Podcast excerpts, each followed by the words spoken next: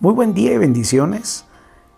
Qué bendición poder estar juntos una vez más a través de este, de este podcast Double Check, en donde cada semana recordamos lo que el Espíritu Santo nos ha hablado durante las predicaciones del fin de semana. Y el fin de semana, el domingo, Dios habló muy especial que eh, lo importante que es nuestra familia, que podamos fundamentar nuestra familia sobre la roca y la roca sabemos que es Cristo, su palabra, y, y no sobre la arena. La familia es eh, el diseño de Dios para brillar, para brillar internamente, pero también para brillar hacia afuera principalmente. Porque hay una sociedad que está tan necesitada de, un, del modelo de la familia como Dios lo estableció. Hoy vemos eh, una tasa exageradamente alta de divorcios, de abandono de hogar, de embarazos de, niñas de, 10 a 14 años, de una manera eh, terrible que duele el corazón. Pero podemos entender que, todo eso, además podemos sumarle eh, suicidios, eh, abandono de hogar de los hijos, pues de verdad duele el corazón.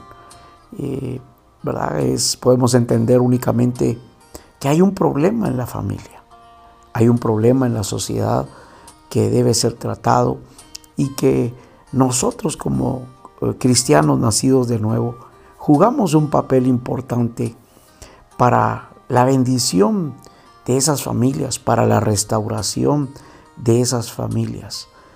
Creemos que este tiempo que hemos pasado eh, confinados, estos siete meses con, con, ciertas o bastantes restricciones, eh, deben haber sido un tiempo para restaurar algunas relaciones, para perfeccionar el corazón de algunos como familia. Quizá en algunos casos así fue, quizá en otros casos no fue así. Pero hoy, recordando las palabras del Señor que Él quiere que brillemos, también quiero que recordemos un par de escrituras. Dice en el profeta, en el libro del profeta Malaquías, capítulo 4, verso 6, que Él hará volver el corazón de los padres hacia los hijos y el corazón de los hijos hacia los padres Dice, no sea que yo venga y era la tierra con maldición. Aquí hay una promesa que debemos, de la cual debemos nosotros aferrarnos.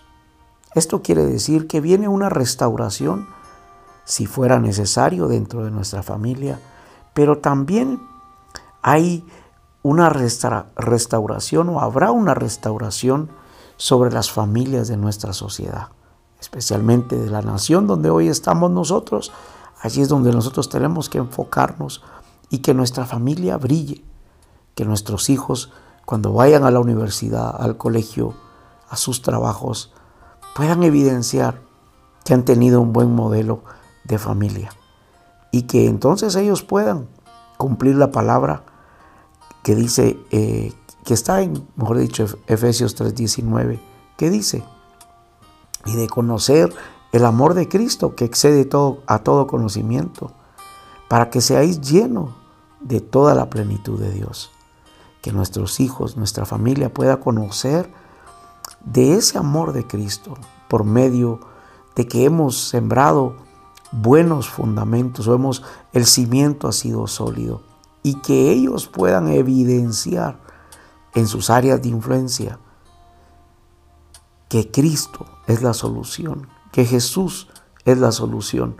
Y quizá hoy hay hijos que están golpeados, heridos, lastimados por, por errores nuestros como padres, pero que el que vean que una familia está siendo restaurada o es restaurada, está brillando, puedan tener esperanza y decir, sí se puede. Que puedan tener una, una luz en donde puede haber una restauración de un hijo que se fue de casa, de un esposo que se fue de casa, de una esposa que se fue de casa, de una hija que se ha, eh, ha abrazado quizá ideologías totalmente contrarias a lo que Dios ha establecido, hijos que, que se han eh, sumergido igual, de igual manera, en modelos o sistemas que son totalmente en contra a lo que Dios estableció. Creo que es un buen tiempo para no solo nosotros, como, como se dijo ayer, trabajar en dos vías, trabajar hacia adentro, hacia nuestra casa, seguir sembrando esa buena semilla, como lo estamos haciendo en estos 12 días de altar familiar, sino también es una buena oportunidad para bendecir a las familias que tenemos cerca, nuestra familia cercana, primos, hermanos, eh, eh, pues cuñados, etc. Pero también nuestros amigos, que sabemos que sus familias quizá hoy están desbaratadas, quizá con una urgencia grande de una visitación de Dios. Trabajemos para adentro, sigamos sembrando buena semilla con este altar familiar que estamos haciendo. Pero ¿qué tal si nos damos el paso y que pueda cada familia de nuestra nación y la nación donde tú estés puedan comprobar lo que dice el Salmo 133, versos 1 y 3. 1 al 3, perdón. Mirad cuán bueno y cuán delicioso es habitar los hermanos juntos en armonía. Es como el buen óleo sobre la cabeza, el cual desciende sobre la barba, la barba de Aarón, habla del sacerdote, y baja hasta el borde de sus vestiduras como el rocío de Hermón, que desciende sobre los montes de Sión, porque allí envía Jehová bendición y vida eterna. Aquí hay una promesa que muchas veces la hemos tomado para el cuerpo de Cristo. Pero esta es una promesa para las familias. Dios quiere enviar allí bendición. Dios quiere enviar allí bendición en esa unidad cuando se habita en armonía. Es como el buen óleo, dice, ¿verdad? Que desciende sobre la barba. La barba de Aarón. Aarón era un sacerdote.